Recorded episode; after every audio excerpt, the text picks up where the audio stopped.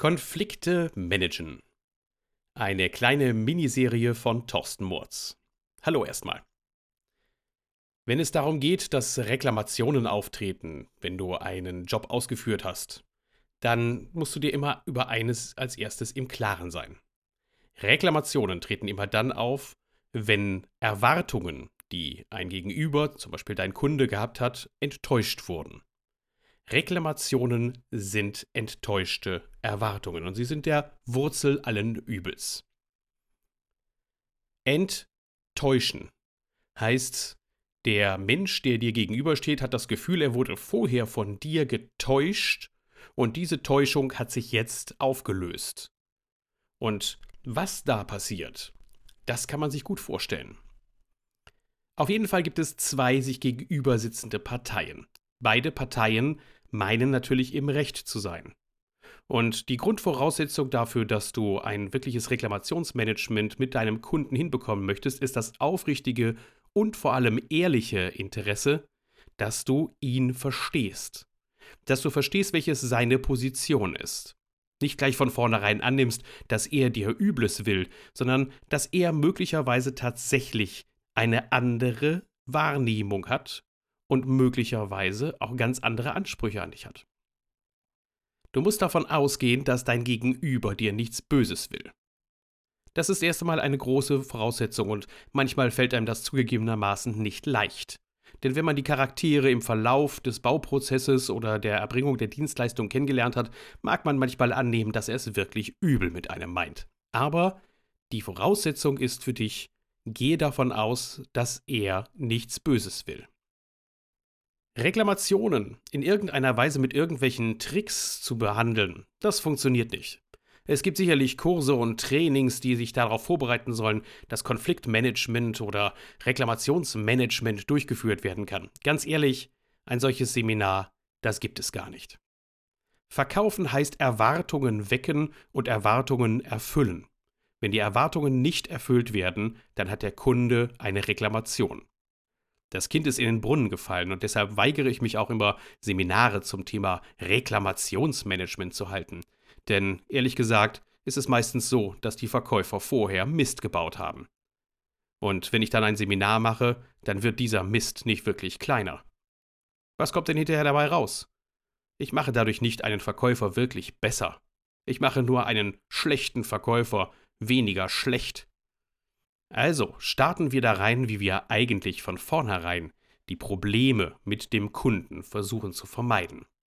Wenn wir die Problemvermeidung als allerwichtigste Priorität verstanden haben, können wir dann vielleicht nochmal in den Mediationsprozess einsteigen, also den Prozess, der dann notwendig ist, um für einen Interessenausgleich zu sorgen. Als ersten Schritt würde ich einmal sagen, dass das Problem beim Geld liegt. Häufig muss der Kunde mehr bezahlen, als er eigentlich gedacht hat. Er hat ein Angebot bekommen und es gab Nachträge, es mussten noch Nacharbeiten gemacht werden und jetzt will er nicht bezahlen. Oder es sind Leistungen durchgeführt worden und mit diesen Leistungen ist er irgendwie unzufrieden und erhält jede Menge Geld zurück. Seit schon beinahe Jahrzehnten laufe ich durch die Gegend und versuche alle davon zu überzeugen, dass sie budgetorientiert verkaufen. Der Verkaufsprozess gliedert sich für mich in einfache Stufen. Schritt 1. Ich schaue mir an, was bei dem Kunden vorliegt. Wenn du ein Handwerker bist, dann ist das der Termin mit dem Aufmaß. Dort schaue ich mir an, was technisch überhaupt funktioniert. Ich schaue mir an, welche Erwartungshaltung der Kunde hat, also welchen Bedarf er hat. Danach kläre ich mit ihm ab, welche Wünsche, welche Themen für ihn im Mittelpunkt stehen. Und genau danach mache ich mit ihm ein Grobkonzept, eine grobe Idee von dem, wie wir hinterher die Leistungen erbringen können und lege mit ihm das Budget fest. Die Budgetfestlegung selbst ist natürlich nochmal ein gesamtes Thema, für das es sicherlich demnächst auch nochmal wieder ein eigenes Podcast geben wird. So viel sei nun mal zur Erinnerung gesagt für diejenigen, die mich schon mal live im Seminar erlebt haben.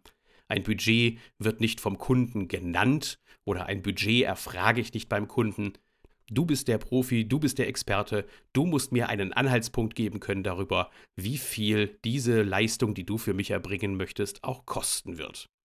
Wenn du dich dabei überschätzt, dann musst du dem Kunden natürlich erklären, sehen Sie, Lieber Kunde, wie wichtig das ist, dass wir uns vorher über das Budget unterhalten, denn ich hätte jetzt mit der Erwartungshaltung einen viel höheren Budgetansatz gewählt.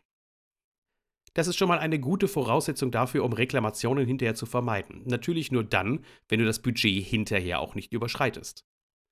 Wenn eine Budgetüberschreitung absehbar ist, dann musst du dem Kunden vorher schriftlich, eindeutig und unmissverständlich mitteilen, dass diese Budgetüberschreitung durchgeführt wird, dass er mit dieser Budgetüberschreitung einverstanden sein muss und dass du nur dann diese Leistungen ausführen wirst. Schritt Nummer zwei. Häufig ist dem Kunden überhaupt nicht klar, welche Leistungen er bekommt und wie viel diese Leistungen kosten. Probleme vermeiden heißt also den Wert der Beratung erklären, statt hinterher die Leistungen rechtfertigen zu müssen. Hast du eine Übersicht darüber, welche Leistungen du für den Kunden tatsächlich erbringst? Und zwar über die reinen Dienstleistungen und sichtbar abrechnenbaren Leistungen hinaus? Sagst du ihm zum Beispiel, welche Leistungen für die Planungs-, Koordinationsleistung, für das Qualitätsmanagement von dir erbracht werden und wie viel Zeit dafür auch für einen normalen Auftrag aufgewendet wird? Erkläre ihm den Wert deiner Leistung als zweiten Schritt. Der dritte Schritt ist, und da beginnt schon das Ganze am Anfang des gesamten Verkaufsprozesses, ist der professionelle Erstkontakt. Bei dem professionellen Erstkontakt erkläre ich dem Kunden exakt und ganz genau, wie es abläuft. Ich täusche ihn nicht.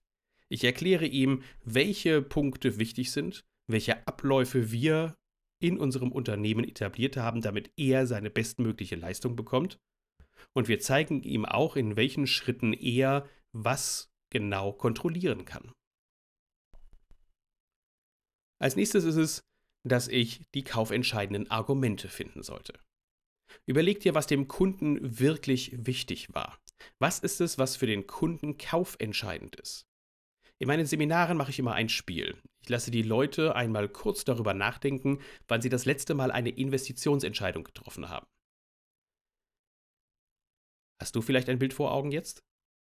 Zum Beispiel ein Haus, das du gebaut hast, ein Auto, das du gekauft hast, eine Videokamera, ein Handy. Was hast du dir gekauft und hast dir vorher viel Mühe gegeben, um herauszufinden, ob du die richtige Entscheidung triffst? Und jetzt sag mir bitte zu dieser Kaufentscheidung sieben Gründe, weshalb du das getan hast. Du wirst merken, nach zwei, drei Gründen wird es wirklich schwierig. Na klar wird da genannt, das Budget hat gepasst, das Geld, ich konnte es mir leisten. Bei einem Haus wird nicht selten genannt, die Lage hat gepasst und äh, das Vertrauen in den Verkäufer war da und äh, es ist alles so, wie wir es uns vorgestellt haben. Und dann kommen schon wirklich weniger Aussagen. Welches waren aber die kaufentscheidenden Gründe zum Zeitpunkt, als du dich für die Investition entschieden hast?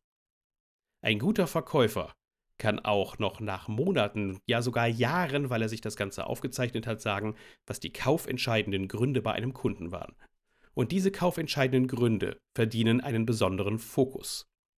Bei Abschluss der Arbeiten musst du immer wieder darauf hinweisen, dass die Wünsche, die zum Kauf geführt haben, auch in dem Bauprojekt umgesetzt wurden. Nur so kannst du es vermeiden, dass lästige Kleinteile-Diskussionen ein bisschen abgemildert werden. Sprich mit ihm bei der Bauübergabe, bei der Abgabe deiner Dienstleistungen noch einmal über die Punkte, die ihm besonders wichtig waren und wie diese Punkte in dem Projekt umgesetzt wurden. Zeitnot ist auch eines der größten Probleme. Das heißt, dass ein Projekt, eine Aufgabe, eine handwerkliche Dienstleistung nicht in dem Zeitrahmen durchgeführt werden konnte, wie sie eigentlich ursprünglich geplant war. Auch hier ist es wieder Kommunikation, die mangelhaft ist. In der Regel kriegt der Kunde nicht wirklich mit, welche Auswirkungen zum Beispiel die Lieferverzögerung bei einem Industriepartner auslösen. Er weiß nicht, was passiert, wenn einmal einer der Dienstleister nicht pünktlich erscheinen kann oder wenn unvorhergesehene Zusatzaufgaben anfallen.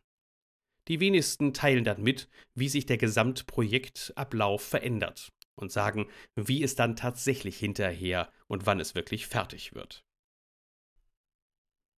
Ich würde auch einen Punkt gerne noch ansprechen, das ist die Produktauswahl.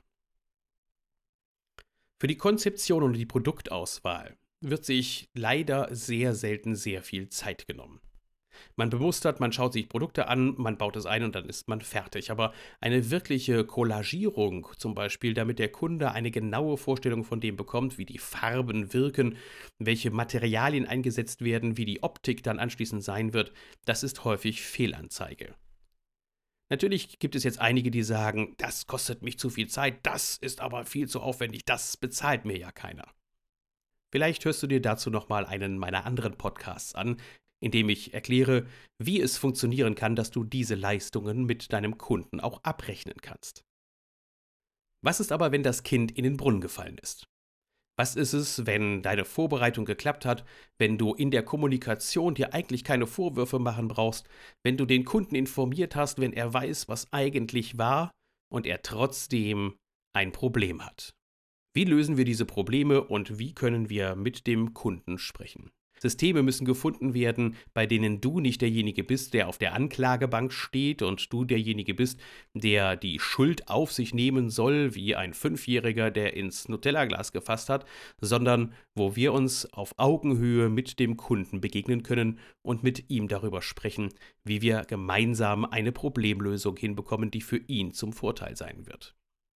Das ist Gegenstand des nächsten Blogs. Ich freue mich schon auf dich. Schalte wieder ein und wenn es dir gefallen hat, dann lass gerne eine positive Bewertung da. Bis demnächst, dein Thorsten Murz.